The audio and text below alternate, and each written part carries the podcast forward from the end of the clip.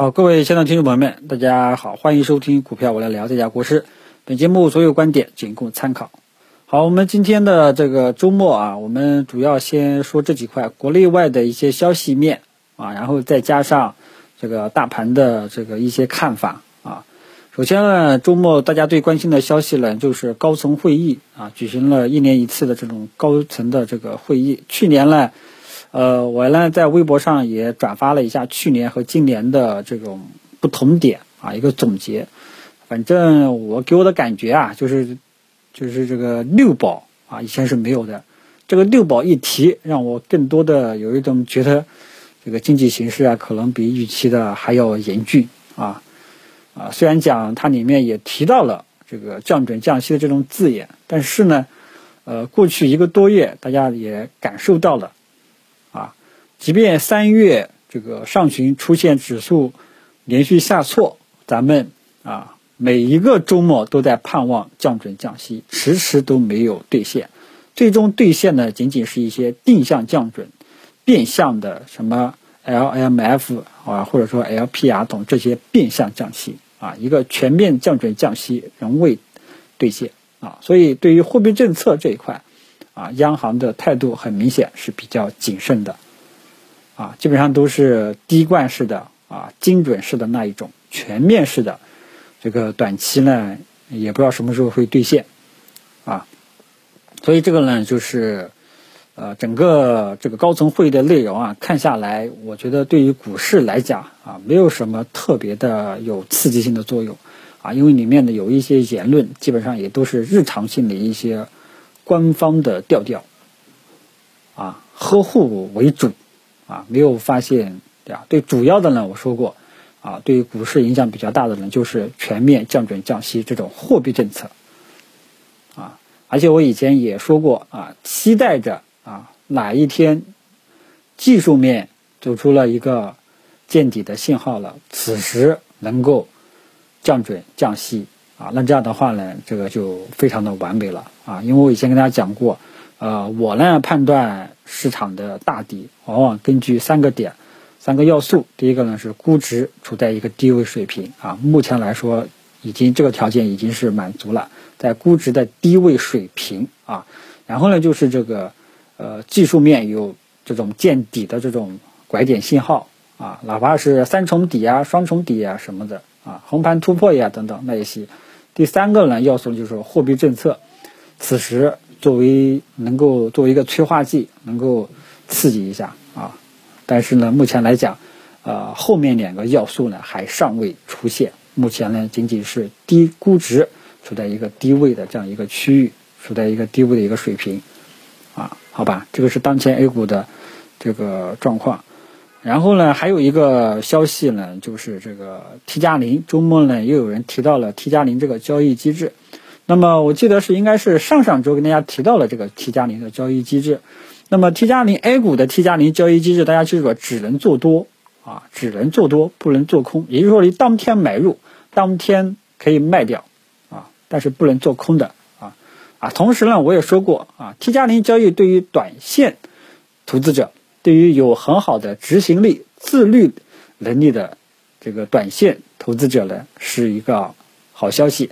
而对于那些啊，就是胡乱操作啊，今天随时买了，然后下一秒又想卖的，一点计划都没有的这种，那肯定是不好的消息。那你肯定是要被别人多次收割的。所以大家听我的节目呢，不要断章取义，好吧？啊，一定要听清楚啊，因为 T 加零呢，对券商是一个好消息啊。T 加零一旦放开的话呢，这个成交量会明显放大。券商的收益呢也会提高，啊，这个我也不知道市场传出这种风声到底是什么个意思，啊，这个我们只能说再看一看。当然了，如果说 T 加零能够放开，券商呢肯定能要炒一波，啊，券商一炒一波，上证指数就要炒起来，啊，整个市场氛围可能要好一点，啊，有的朋友也在想着能够降低印花税，啊。但是呢，这这种这种利好政策呢，说实在话，到现在也也没有发现什么端倪出来，好吧？就跟大家简单的聊一聊，啊啊，所以 T 加零这个交易机制呢，很多人反感啊，这个我也搞不清，啊，但是呢，对于一些短线投资者啊，如果说你有很好的投资计划，基本上是一个好事情啊，希望大家能够理性看待，存在即合理，好吧？然后这个是国内的主要消息，其他的一些消息我就不展开说了，好吧？呃，因为国内的消息面上呢，整体上，呃，扫下来，啊，这个还是还一般般吧，没什么太多的感觉，啊，有点感觉的就是昨天啊，礼拜五晚上国际啊，美国美国市场啊，这个又上涨了啊，又上涨了。啊，所以外围呢情绪依然还是向好的，好吧，基本上国内外的消息也就这些了，其他的一些小小的消息。啊，我就不展开说了啊。然后呢，就是说说咱们自家 A 股的事情吧。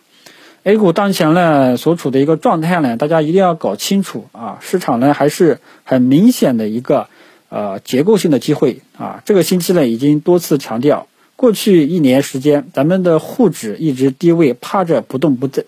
一直一直在低位趴着不动啊，在两千八三千点晃了一年多的时间，但是呢，在这。